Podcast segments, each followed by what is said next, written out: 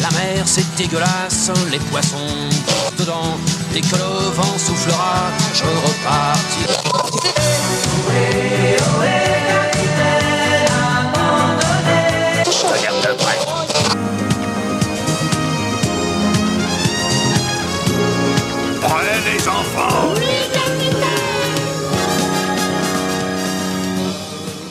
Bonjour à tous, bienvenue dans l'Escale, euh, le podcast du webzine soundbazer.fr.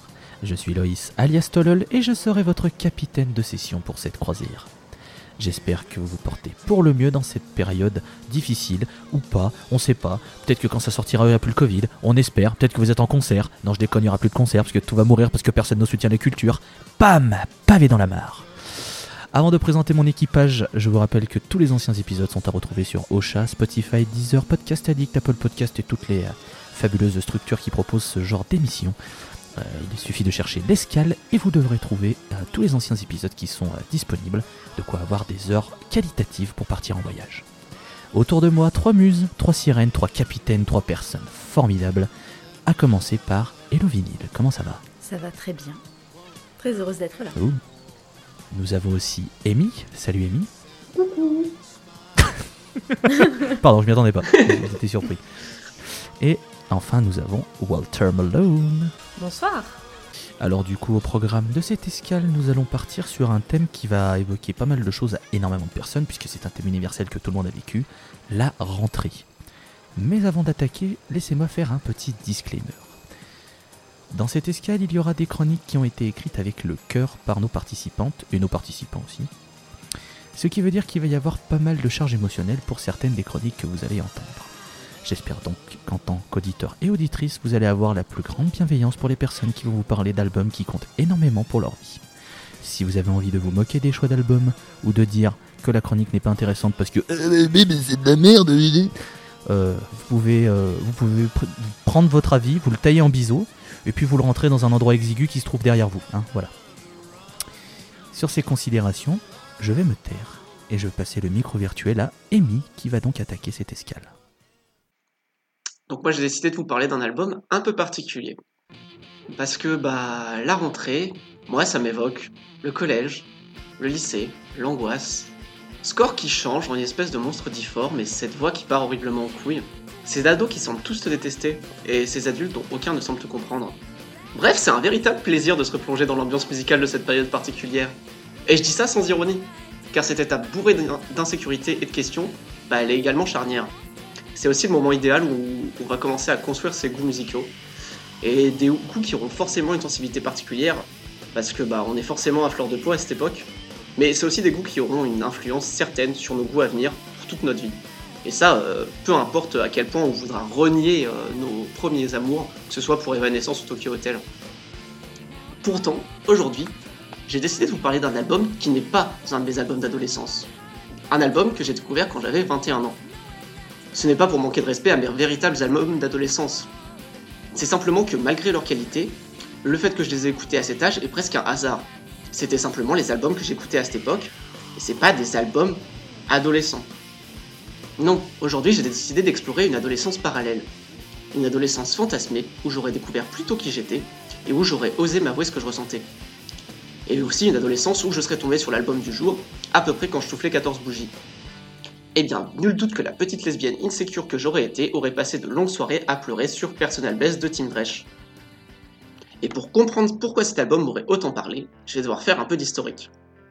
Au milieu des années 90, le rock américain est en pleine mutation. Il a un son nouveau, qui est sale et chargé en émotions. C'est un style qui a été mis au point dans le laboratoire qu'étaient les années 80, dans le sillon du punk hardcore. Ce style, il a été inventé par des groupes comme les Pixies par exemple, ça a pu être popularisé par le grunge, et notamment par Nirvana. Ça a été perfectionné par euh, des nerds comme Weezer, et ça a été mélangé au punk, par exemple chez Green Day. Et si je cite ces quatre groupes, c'est pas par hasard. Ces quatre groupes que j'ai beaucoup saigné quand j'avais 15 ans, et dont le son me parlait beaucoup. Parce que même si moi j'ai grandi à la fin des années 2000, bah c'était resté cool cette musique-là. Le t-shirt de Kurt Cobain à l'époque, c'était un élément de style à part entière. Et comme Tim Dresch s'inscrit dans cette démarche, ça m'aurait forcément parlé.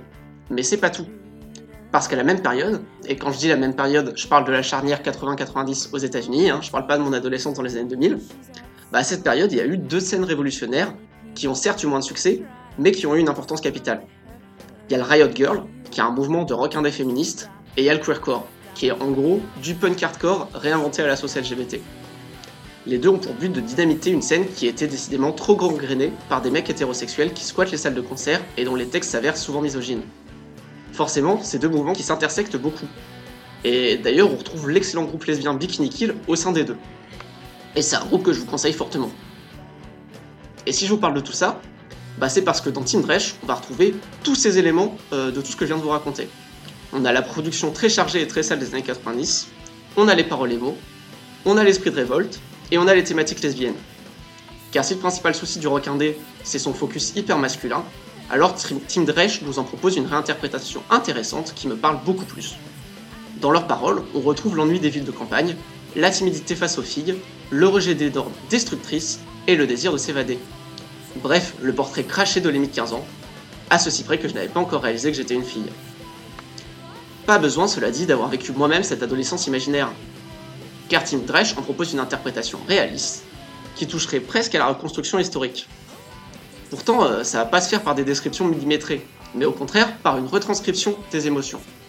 Les paroles, elles sont à fleur de peau, mais même si on ne parle pas anglais ou qu'on les écoute pas, on peut déjà visualiser les vestiaires de la salle de sport, les cours de maths interminables, et cette fille catholique insupportable sur laquelle tu crushes pourtant sans raison apparente.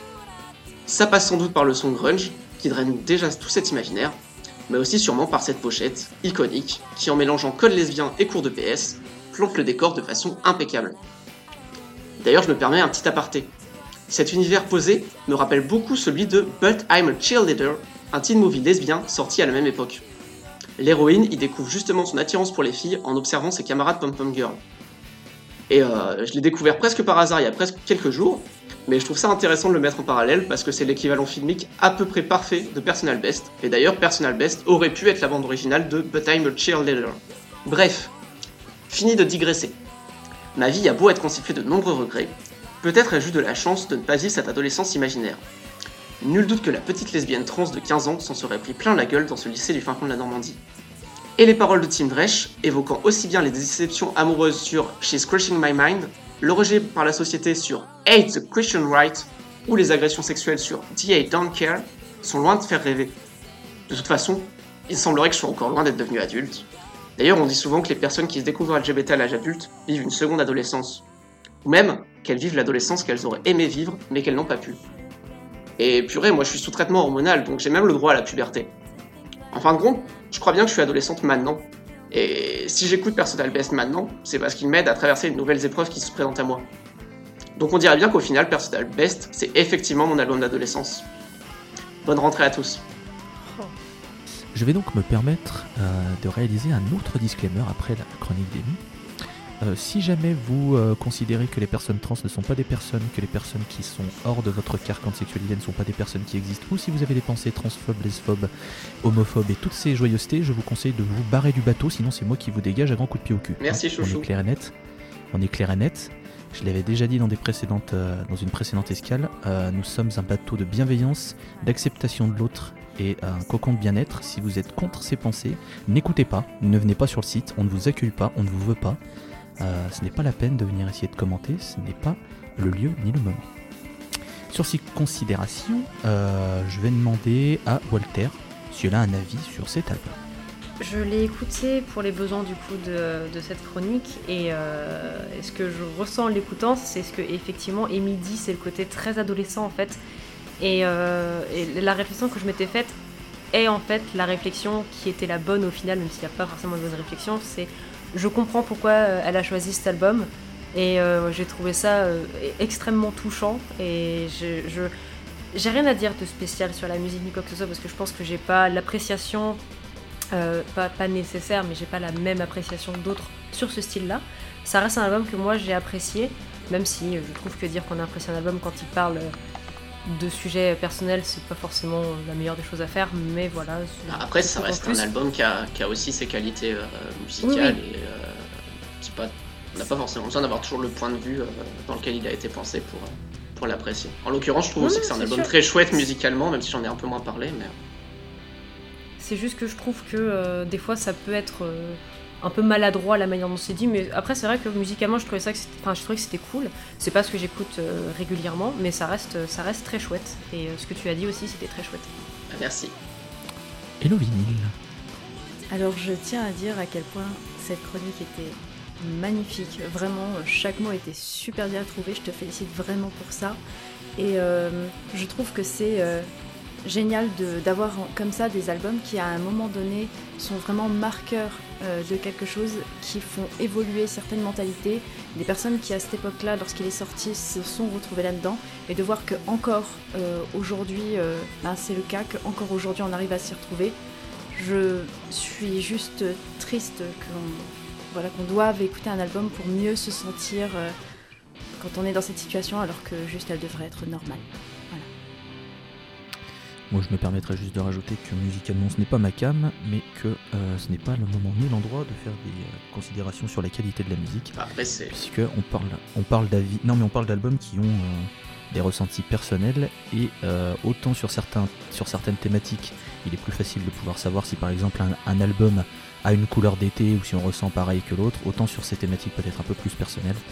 Il serait malvenu de faire une quelconque euh, justification ou quelconque parole de ma part sur la qualité des albums et ça me permettra de faire une transition sur la deuxième chronique puisque je sera exactement euh, la même chose pour la chronique qui arrive. Musicalement, pour avoir écouté, je n'ai pas apprécié, mais euh, il n'empêche que j'ai hâte d'écouter les mots de Walter Mullen sur cet album qu'elle va nous décrire tout de suite.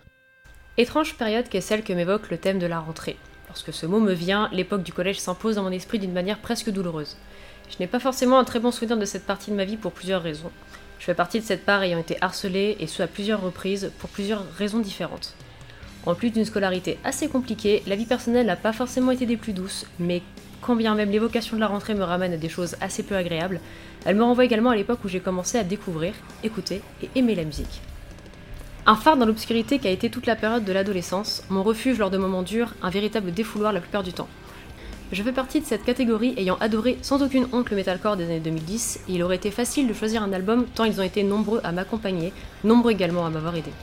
Mais c'était encore trop vaste, alors il m'a fallu réfléchir à ce que la rentrée me faisait ressentir. La réponse a été assez rapide à venir, de la colère, énormément de colère, beaucoup trop. Je me suis alors redirigée ailleurs et Eureka, il était là. L'album dont je vais vous parler aujourd'hui, un album qui a su me canaliser, calmer ma rage et adoucir un tant soit peu l'adolescente qui était rongée par le désir de se révolter, Anthem of Rebellion, Dark Enemy et mon album de la rentrée. Pour les quelques points évoqués plus haut bien évidemment, mais par-dessus tout car il fait partie de ces albums qui m'ont véritablement épaulé durant l'une des pires années de mon existence, et je pèse mes mots. Je me souviens l'écouter durant les 45 minutes de transport en commun que je devais faire tous les matins pour rejoindre mon collège et combien il pouvait calmer mes angoisses et mes peurs le temps d'un trajet. Moi qui aimais déjà énormément le chant crié, je suis tombée complètement sous le charme de celui de chanteuse de l'époque, Angela Gosso, et je ne pouvais m'empêcher d'éprouver une sorte de fascination. J'avais dans mes oreilles la voix puissante d'une femme qui était à la tête d'un groupe de métal extrême. Quelque part, je m'imaginais à sa place, moi, la petite Walter de 14 ans, du haut de son mètre 57 qui n'arrivait pas à s'imposer, ni même à trouver sa place dans le monde qui l'entourait. En l'écoutant, je me sentais invincible, comme si le chant était le mien, et que la mélodie puissante était mon armure face au quotidien. Tout me semblait parfait. L'efficacité des riffs, la batterie d'une justesse affolante, la voix profonde, les interludes qui sonnaient comme le calme avant la tempête, avant un nouvel assaut. Je suis retourné un nombre incalculable de fois, allant jusqu'à le lancer plusieurs fois dans la même journée tant il me faisait du bien, complètement abasourdi face à la virtuosité des musiciens. Et puis cela est passé. Anthem of Rebellion s'est rangé dans une case lointaine et durant plusieurs années, j'y suis pas retournée. J'ai quitté le collège, je suis arrivée au lycée, j'ai découvert d'autres styles musicaux, d'autres groupes. Mais bon, vous connaissez l'adage, hein, on n'oublie jamais véritablement son premier amour. Et cet album fait partie de mes premiers émois musicaux. Il a été une porte d'entrée vers un métal plus mélodique, plus réfléchi, plus adulte. C'est un album que j'aime vraiment, je l'aime sincèrement, et j'éprouve énormément d'affection pour lui. Quand j'y retourne, à chaque fois, ça me fait la même chose. J'ai l'impression de redevenir cet ado mal dans sa peau et seul qui avait que la musique et les livres comme compagnons. Je me revois à chaque fois dans le bus scolaire l'écouter et être invincible le temps d'un instant. Je me rappelle de chaque chanson, chaque note qui m'avait déjà marqué à l'époque, chaque pont mélodique, chaque parole. C'est un album pionnier d'une époque révolue à laquelle je voudrais jamais revenir, mais pour rien au monde. Cela dit, il reste quand même l'album dont la musique est extrêmement chère à mon cœur, et malgré toute la négativité liée à l'évocation que la rentrée peut avoir, je suis heureuse d'avoir eu des albums comme Anthem of Rebellion pour m'aider à faire face à tout cela. Bon, du coup, comme je vous ai spoilé mon avis, on va passer vite à l'avis des chroniqueuses ici présentes, puisque ce sera bien plus intéressant que ce que j'ai à dire. Et euh, tiens, Hello Vinyl, je t'en prie. Alors, euh, merci déjà pour ce texte. Euh, je connaissais déjà Ark Enemy, mais moi je suis vraiment plus euh, attirée par les dernières années avec la nouvelle chanteuse. Et j'avoue que ces, années-là peut-être me touchent moins, mais le concept du groupe me touche. Je dis concept, je m'explique. C'est le fait que ce soit une femme avec des, des bollocks énormes qui en apposent dans euh, ce monde aussi masculin qu'est euh, le monde du métal. Et ça, c'est quelque chose euh, qui, fait que forcément je, ne- je ne peux pas détester Enemy et au contraire, je, je remercie ce groupe d'exister pour ça parce que on est trop peu nombreuses à être visibles déjà en tant qu'auditrice de métal, mais surtout en tant que chanteuse de métal. Et avec une voix comme ça, franchement, j'ai j'ai personnellement adoré sa voix, même si, comme je le dis, je préfère euh, celle de la, la dernière chanteuse. J'ai oublié son nom, est-ce que tu peux me le Euh, Alissa White. Merci. qui est, euh, qui est, qui est l'ancienne chanteuse de The Agonist d'ailleurs. Voilà. Et que j'ai d'ailleurs de métal préféré- extrême. Tout à fait, et que j'ai d'ailleurs préféré euh, dans ce groupe-là parce qu'elle faisait une alternance chant clair, Oui. chant guttural. Et elle a une, euh, ouais, elle a une très Voilà. belle voix claire. Magnifique. Et euh, ceux qui ne le savent pas encore, j'aime le prog, alternance, tout ça, magnifique. Allez, écoute. Amy, est-ce que tu as quelque chose à rajouter? Oui, après ce sera un avis, euh, on va essayer d'être rapide et surtout euh, modeste parce que je dois avouer que je suis la mauvaise élève. Euh, pour, rester dans le thème de la rentrée, voilà, en plus je sèche et j'avais zappé d'écouter les albums. Là j'ai Ark Enemy dans les oreilles et je trouve ça, enfin je suis très partagé, je sais pas comment dire, je comprends très bien pourquoi tu l'as choisi déjà. C'est vraiment un album qui sonne comme un album d'adolescence. Et les albums d'adolescence, c'est souvent, souvent un peu les trucs quand tu regardes, t'as un peu honte de les écouter parce que tu te dis oh là là, on était bêtes à l'époque et tout.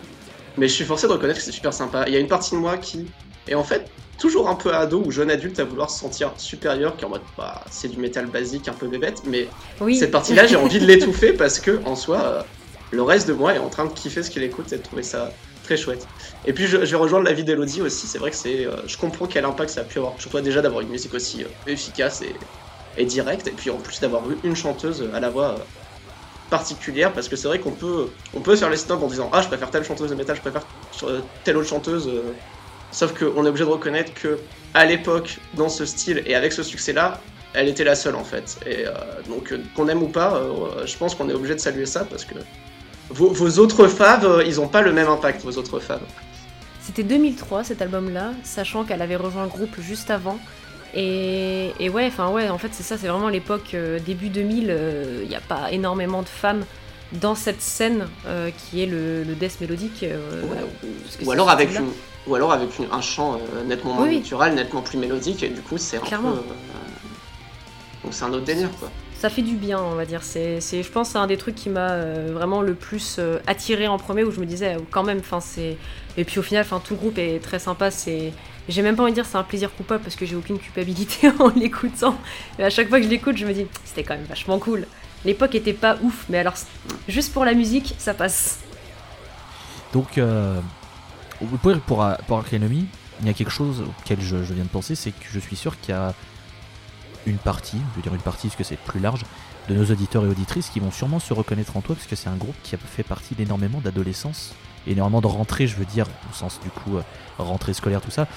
Et, et je pense qu'il y a pas mal de gens qui vont se reconnaître dans ce que tu as dit, parce que voilà, c'est un groupe qui, a, qui a accompagné pas mal de gens. Peut-être que certains vont, euh, vont, changer Ark Enemy avec, avec d'autres groupes, mais garder les mots que tu as dit, Walter, je pense qu'il va y avoir pas mal de, de, trucs, euh, on va dire, similaires. Et d'ailleurs, laissez-moi vous dire que euh, si jamais vous avez envie de partager vos albums qui pour vous vous font penser à la rentrée, par quelconque moyen, n'hésitez pas hein, sur les réseaux sociaux de Soundbazer, sur Instagram, sur Twitter, sur notre page Facebook. Euh, on sera ravis d'échanger avec vous et puis d'avoir vos avis, c'est toujours intéressant d'avoir vos avis. Troisième chronique que nous enchaînons aujourd'hui dans cette escale, et ça va être à Hello Vinyl de nous parler de son album de rentrée. Je suis persuadée que pour beaucoup d'entre vous, lorsque vous entendez le mot rentrée, vous pensez immédiatement à la rentrée scolaire, ce moment fatidique que vous redoutez chaque année et qui réunit en une seule journée le sentiment de peur et d'anxiété pour les jeunes adolescents que vous êtes et que nous étions. Mais j'aimerais vous parler d'une toute autre rentrée, qui était pour moi synonyme d'impatience et de découverte. Et pour cela, je vais vous parler d'un temps que les moins de 20 ans ne peuvent pas connaître, le début d'Internet. Nous sommes fin 90, début 2000, certains foyers français commençaient à s'équiper d'un ordinateur et d'une connexion Internet tellement lente que le moindre téléchargement de film prenait des journées entières. Ma famille n'avait pas les moyens et ma connexion au monde se faisait par la télévision qui ne diffusait que quelques chaînes et ma culture musicale se limitait à Jean-Jacques Goldman, Balavoine et d'autres artistes qui tournaient en boucle sur Radio Nostalgie et qui passent encore à l'heure actuelle, je crois. Je n'avais alors qu'un seul moyen pour me connecter aux nouveautés musicales du moment. Mon grand frère, qui revenait chaque mois avec des cassettes VHS sur lesquelles il enregistrait les derniers clips diffusés sur MTV. À l'époque, c'était vraiment la chaîne musicale qui pouvait apporter le succès à n'importe quel morceau qu'elle diffusait. Toujours le même rituel. Je restais dans ma chambre à jouer jusqu'à entendre son retour à la maison. Ce moment était un événement dans le foyer. Nous l'attendions. C'était la rentrée musicale de mon frère. Nous nous regroupions, ma fratrie et moi, devant la petite télévision, la cassette dans le magnétoscope et les yeux écarquillés. Le rap US était à la mode et je découvrais très jeune les clips de Tupac, Dr. Dre, Snoop Dogg et bien d'autres, mais rien ne semblait vraiment me captiver. Et un jour, je suis tombée sur un clip complètement différent. Un personnage principal qui se transformait d'enfant à senior, d'homme à femme sur des gros riffs de guitare. Mes yeux étaient captivés par ce premier visionnage de Kid Aren't Alright du groupe californien The Offspring. C'était si neuf, si violent pour moi.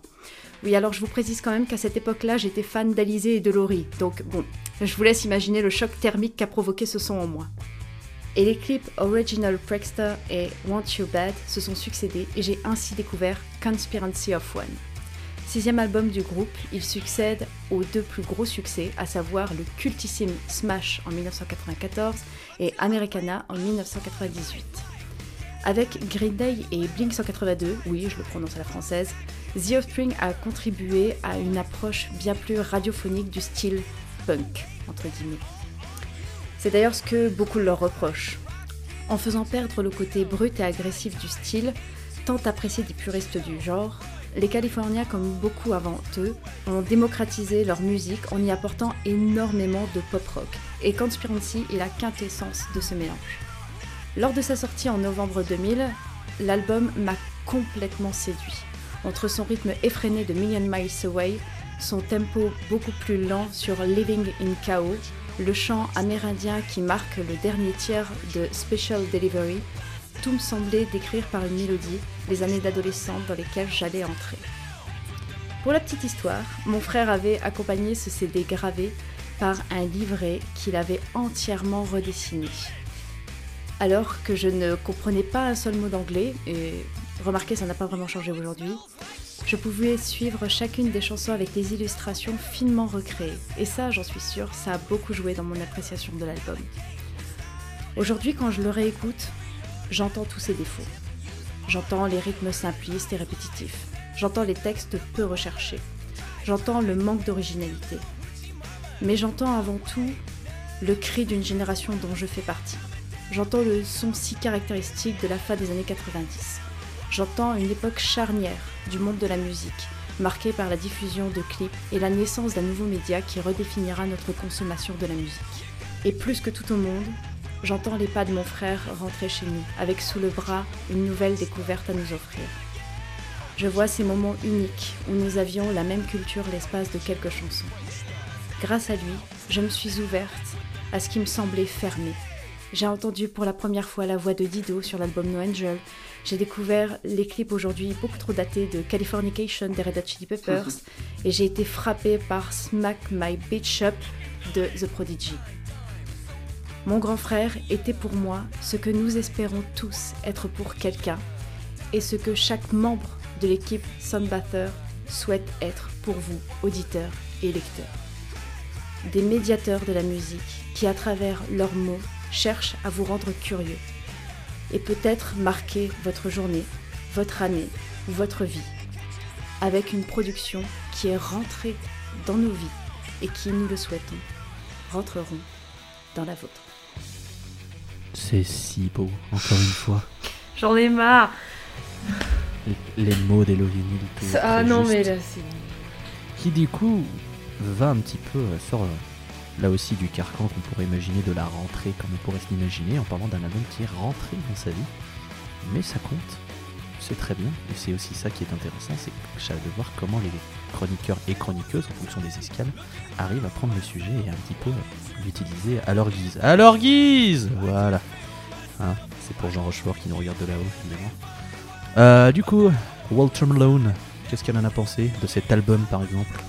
Je connaissais un petit peu The Offspring, donc c'est vrai que quand j'ai vu euh, la sélection, je me suis dit. euh, Bon, je connais, effectivement, je connais. Donc je vais pas faire forcément de, de remarques euh, trop sur la musique, à part que moi c'est quelque chose que j'aime bien, c'est quelque chose que je connais. Et c'est pour le coup, moi c'est quelque chose qui me fait penser à mon adolescence. Enfin, pas mon adolescence, plutôt mm, le début de ma vie d'adulte. Clairement, j'entends The Offspring, ça me fait penser aussi à Sum 41, etc., aux soirées beer pong, etc. Donc c'est encore différent. Mais euh, j'ai beaucoup d'affection pour, euh, pour ce style et pour la, la mouvance qu'il y a eu de, de, de groupes comme ça, à l'exception de Green Day, je suis désolée. Mais voilà, je, et très beaux mots effectivement euh, de, de fin et c'est qui sont totalement vrais. On, on espère être euh, ces gens-là pour nous. Amy. Euh, bah moi je vais, vous, je vais vous révéler un secret, c'est vrai que c'est un truc dont je parle pas beaucoup, mais j'aime bien le punk en vrai. Ah bon? Euh, du coup, euh, du coup ouais forcément euh, Offspring ça me parle. En plus je parlais, même si toi là quand tu parlais de rentrée tu parlais pas de rentrée scolaire ni euh, adolescent quand on était parti, mais finalement ça finit par avoir un, un écho dans ce que moi j'ai écouté. Même si j'avais pas écouté cet album en particulier, je suis plus familière de Americana, l'album d'avant, qui est aussi bardé de tubes et très très cool. Et c'est vrai que quand tu, tu commences à, à écouter du punk, à être vraiment fan de punk, euh, tu commences à tomber sur un peu les, les vieux puristes qui sont en mode ouais mais ces groupes-là ils sont commerciaux, il faut et il faut écouter euh, les groupes underground ou il faut écouter revenir à la source écouter le punk hardcore euh, des années 80 et c'est des trucs que j'ai écouté aussi que je kiffe énormément.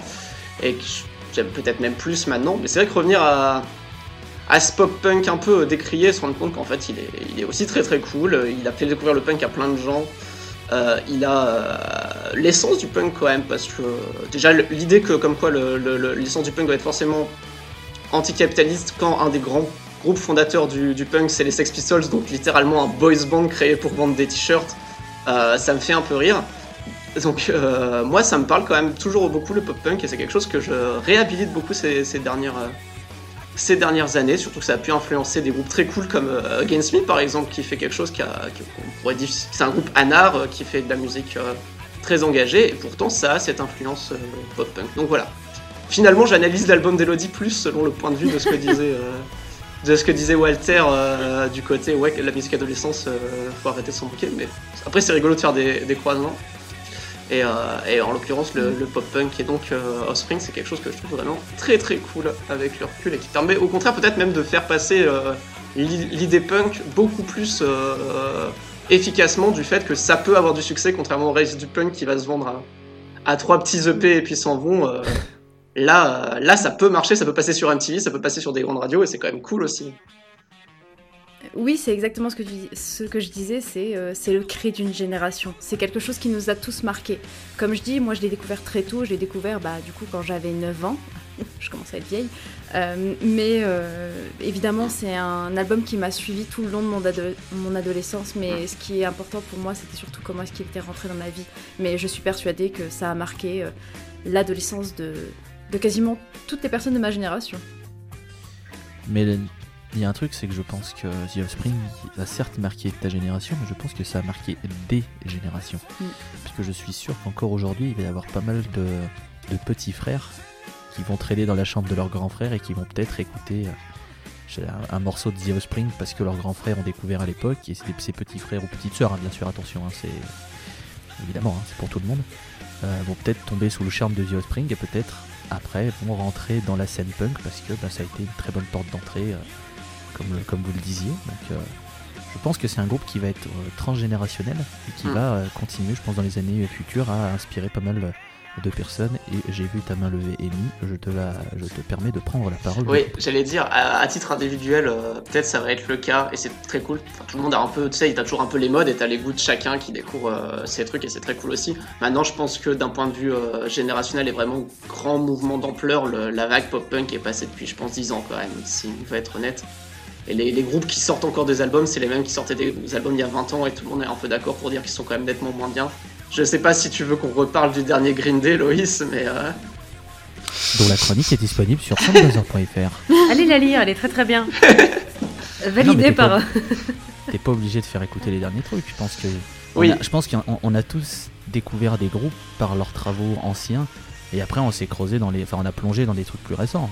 Oui, non, c'était surtout pour dire que je pense que la capacité d'impact euh, du pop-punk à grande échelle est passée et, et j'ai peur qu'elle revienne pas. Quoi. Mais après, il y a d'autres genres cool qui, qui, qui arrivent et qui ont aussi des impacts euh, et qui peuvent descendre du, du- du pop-punk. Je vois l'hyper-pop qui est un genre super cool en ce moment, qui est un genre euh, mi-chemin électro, euh, électro, rock, pop, euh, hyper efficace, hyper punchy. Bah, je crois qu'il doit beaucoup au, au- au pop-punk en en étant une réinvention un peu électro, euh, par exemple.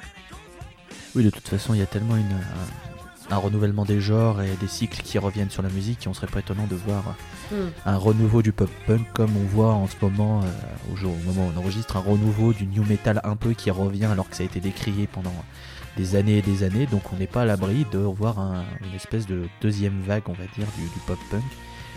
Même s'il y a quand même pas mal de groupes qui continuent à faire ça, euh, moins connus, qui font des très bonnes choses.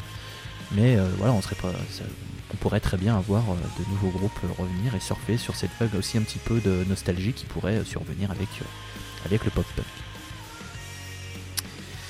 Du coup, euh, je pense que vous êtes toutes et tous très intelligents et intelligentes si vous écoutez cette émission. Gros cerveau. vous savez- ah, je pense qu'on est eu- voilà, les teams de gros cerveaux.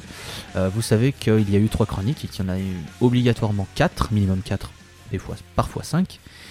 Et donc, la quatrième chronique sera la mienne. La rentrée.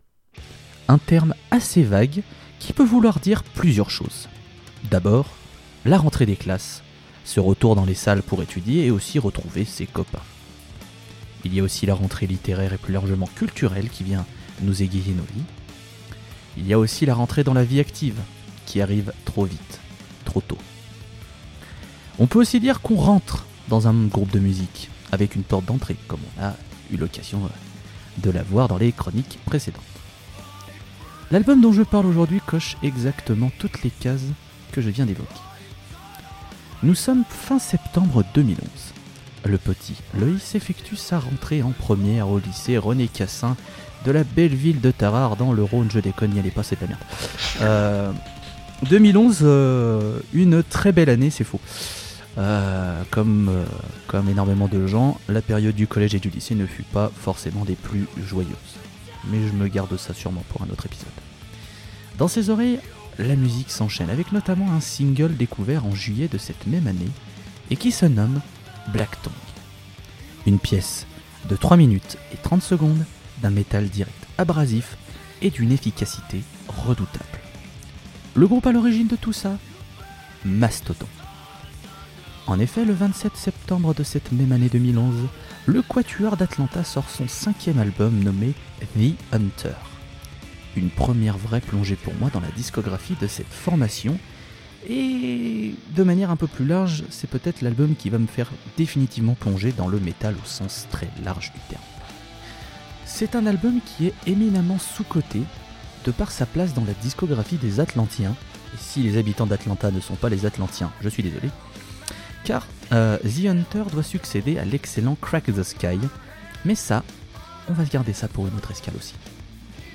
On va donc revenir à fin 2011, et même début octobre, car c'est à cette période que je découvre ma vocation, et même, j'ai envie de dire, ce qui animera ma vie jusqu'à ce jour, à savoir le journalisme.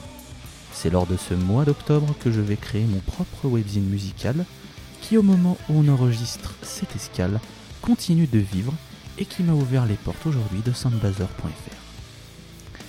Sans The Hunter de Mastodon, je ne serais pas l'être humain que je suis actuellement. Cette rentrée 2011 aura été celle de nombreux bouleversements dans ma vie, pour le meilleur, mais aussi pour le pire. Car la vie est loin d'être un trait continu. sachez que j'espère que vous trouverez votre The Hunter pour vous inspirer un maximum de choses.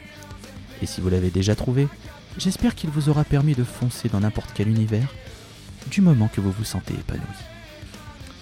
Voilà mes humbles mots sur cet album de Mastodon, chronique un peu courte, mais parfois pas forcément besoin de broder pendant des heures pour parler de quelque chose qui tient énormément à notre vie et donc en ce qui concerne ma vie, The Hunter de Mastodon que je peux que vous recommander, mais, mais bon, ce n'est pas l'endroit pour faire ça. Il y aura d'autres moments pour forcer avec ce groupe.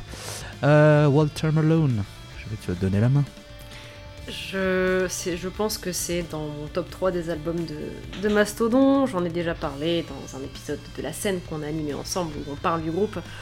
Et je te rejoins pour dire que c'est un album que je trouve euh, beaucoup trop sous-coté et souvent injustement critiqué. euh, mais effe- effectivement, il arrive après Cra- Crack the Sky, donc les gens s'attendaient euh, à une suite directe. Ils ont été un petit peu déçus. Je peux comprendre et en même temps je comprends pas. Mais c'est vrai que c'est un album qui est merveilleux et, et du coup, le fait qu'il ait une place aussi merveilleuse dans ta vie qui t'ait permis de, de te lancer dans Granny Smith, c'est peut-être une des meilleures choses qui, qui, qui, qui aurait pu arriver et, et c'est une belle chose pour nous aussi parce que du coup, comme ça, et ben, on travaille avec toi et c'est merveilleux de travailler Oh. avec toi. Trop d'honneur. Ton chèque t'attend euh, la semaine prochaine, t'inquiète pas. Ok, ça marche. Euh, Amy, toi, est-ce que tu as quelque Ah, bah, chose moi à non, je pense que je vais passer mon tour parce que euh, parce que c'est un album que je connais juste pas de Mastodon. En vrai, j'ai pas mal écouté Mastodon pourtant, un peu plus tardivement que toi. C'est un groupe que j'ai découvert plutôt adulte, mais euh, j'ai beaucoup plus saigné. euh, et Peut-être justement là, tu parlais de la réputation de l'album et de son et de son statut un peu bâtard d'arriver après the Sky. Et j'avoue que moi je connais beaucoup mieux la tétralogie des quatre premiers albums qui est à juste titre euh, très unanimement salué, tu vois. Et donc j'ai beaucoup écouté ces quatre-là, on m'a dit ceux-là ils sont ouf. Et du coup, je me suis arrêté bêtement à Crack the Sky, alors que manifestement, il y a de quoi, y a de quoi continuer quand même. Par contre, c'est sûr que The Hunter, si tu restes sur euh, Craig the Sky, c'est vraiment un univers euh, différent. On abandonne les albums concept, on est sur quelque chose de, de plus direct, mais hum, je trouve que c'est un très bon album. Après, j'ai parlé des quatre premiers albums qui ont tous leur style chacun euh, très différent en même temps. euh. Oui, mais c'est ce qui est bien, hein, c'est qu'on a, c'est qu'il y a une, euh, une largeur euh, un du spectre musical qui permet d'avoir euh, plein de monde euh, un- impliqué. Et puis, on parlera pas des trucs récents qu'ils ont fait, puisque là, ça implique encore plus de monde. Euh. Alors, Amy, tu viens de le dire, Mastodon, c'est quand même un groupe qui a fait beaucoup de choses et beaucoup de choses très différentes. Et il faut toujours, quand on a une discographie aussi énorme, trouver la bonne personne qui nous permet de rentrer dans la discographie. C'est ce que tu disais aussi, Loïs. Alors, je profite de cet épisode pour vraiment euh, remercier chaque membre euh, de Sunbasser qui m'a permis les uns et les autres de découvrir vraiment des, albums magnifiques. Je le pense sincèrement. Et euh, j'en profite du coup pour remercier aussi Loïs, parce que Mastodon, je connaissais uniquement de nom. Et lorsque je l'ai rencontré, je lui ai dit, ben en fait, je l'ai jamais écouté. Et euh, alors, après avoir fait une attaque, il m'a euh, conseillé euh, d'écouter The Hunter, du coup, ce que j'ai fait. Et j'ai tout de suite aimé l'album, alors je lui en ai demandé plus. Donc il y a eu Crack the Sky, et puis je lui en ai demandé plus. Et il y a eu Leviathan, et je lui en ai demandé plus. Et voilà. Et c'est ce que je disais dans ma chronique, c'est toujours très important d'avoir quelqu'un qui sait vous emmener exactement par la bonne porte d'entrée dans un univers. Merci Loïs, merci pour Mastodon, merci pour Granny Smith, et merci pour cet épisode que tu animes merveilleusement. Écoutez, tant de, tant de flatteries, tant de flatteries, vous en faites trop, vous en faites trop. C'est vous qui avez, qui avez porté magnifiquement cette escale qui, je l'espère, euh, vous aura plu. Euh, on se retrouve avec un autre équipage ou le même équipage, on n'est pas à l'abri, pour une prochaine escale, toujours sur les réseaux de soundbuzzer.fr. Merci Amy d'avoir été là, Bah, euh, de rien. hein. Et puis merci à toi d'avoir host. avec plaisir. Merci à Walter Malone. Merci de- d'avoir écouté mes, mes petits mots et, euh, et- et j'espère que peut-être on vous aura donné l'envie de vous plonger ou vous replonger dans les albums ou les discographies euh, dont on a parlé. Et de, et de vos propres. euh, parce qu'on a beaucoup parlé d'adolescence, de vos propres adolescences aussi. C'est aussi l'occasion de redécouvrir vos premiers amours. Effectivement. Et assumez vos premiers amours. Clairement. N'ayez pas, n'ayez pas peur de, de- des gens qui vont shame parce que vous étiez fan de X, Y, Z groupes qui sont maintenant mal vus. Assumez. On est bienveillant. Même si c'est des groupes qui peuvent avoir cette réputation, euh, euh, on va dire néfaste à cause de quelques, quelques personnes mal intentionnées, on assumez tout. Pas de Regardez. BMTH, ils sont en train de revenir. Et ben voilà, je l'avais dit, 10 ans que je le dis. Aucune honte. Donc, euh, donc bon, puis regardez, euh, regardez Harry Styles à l'époque dans One Direction, tout le monde lui chiait dessus, finalement maintenant tout le monde, euh, tout le monde le prend en exemple Harry Styles. Et il fait des très bonnes choses Harry Styles aussi, il faut le dire. Très très bon. Merci Lovinel d'avoir été avec nous. Merci à vous de m'avoir écouté et d'avoir partagé des bribes de votre adolescence ou de votre adolescence fantasmée. Merveilleux. Nous on va reprendre la mer en direction de nos futurs écrits ou de nos futurs épisodes et on espère que ceux-ci vous plairont. Merci d'avoir écouté cette escale. Je vous souhaite euh, tout le bonheur du monde. Je n'avais pas envie de faire cette phrase, mais finalement, quand elle est venue, j'ai dit bon, tant pis, on va assumer la blague. Euh, Redécouvrez. Que ce c'est un groupe sous-côté. Oh, Non, je rigole, je rigole. Enfin, Je vais- si je vais vous pas- aimez, euh, je respecte, quoi, ouais. Je vais pas shame parce que, parce que je vais pas shame, mais c'est pas ma tasse de thé. Mais on respecte. Donc oui, on se retrouve soit avec Christophe, soit avec moi à l'animation pour une prochaine, un prochain épisode. Ou peut-être avec quelqu'un d'autre, on va essayer de discuter avec les contrats. On, on en discute. Et puis, euh, et puis à la prochaine, merci à tous. Salut. À bientôt. Bisous Bisous.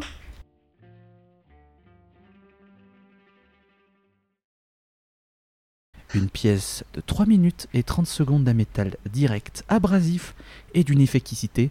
C'est efficacité. Je vais la refaire. Toujours un mot où je.